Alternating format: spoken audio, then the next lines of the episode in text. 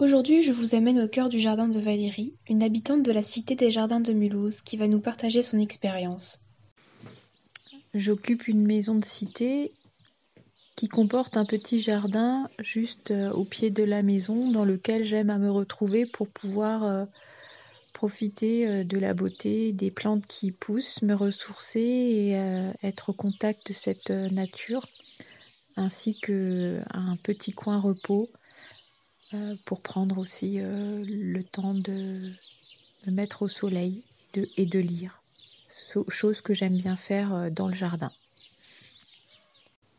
C'est un retour aux sources. On tente de retrouver le rythme de la nature. Car aujourd'hui, plus que jamais, nous vivons dans un monde où la rapidité est devenue une obligation. Nous n'avons plus le temps de souffler. Le stress vient très vite pointer le bout de son nez. En effet, plus de 4 personnes sur 10 y seraient quotidiennement confrontées, et plus précisément les femmes. Le stress vient principalement du travail et les charges mentales que nous côtoyons tous les jours.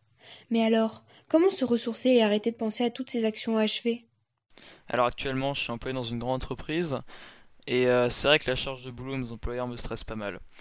Mais j'ai parfois besoin de souffler. Après, ce que j'aime faire, c'est me poser pour lire ou bien aller me promener dans la nature. Ça me calme. Et si nous rêvions de notre petit havre de paix? Parlons jardin. Il recouvre plus d'un million d'hectares à ce jour en France.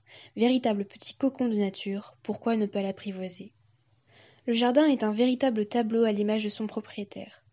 Dans celui de Valérie, on y retrouve de jeunes arbres fruitiers, tout juste plantés, mais déjà vigoureux et déterminés à vivre, des fruits et des légumes aux couleurs bariolées, ou encore des plantes aromatiques aux senteurs divines. Ce jardin regorge de vie et de vigueur, tout comme sa propriétaire, qui est fière d'y avoir contribué.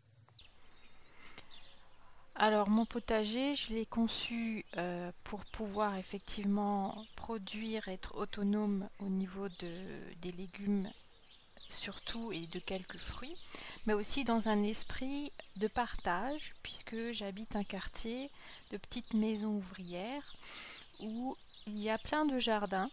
Et mon grand rêve, ce serait de créer et d'essaimer en fait ce petit concept de potager oasis qui est devant ma porte à d'autres euh, voisins. Et puis de temps en temps euh, de parler de nos réussites pour euh, faire grandir les plantes, de partager les surplus et puis de consommer en faisant des bons petits plats les légumes et les fruits qu'on aura récoltés. Alors, cela ne vous plairait pas d'échanger votre dossier à finir impérativement avant demain contre une petite méditation sous les rayons du soleil chatouillant votre peau, de goûter à la framboise qui vous fait de l'œil, ou simplement d'écouter le chant des oiseaux?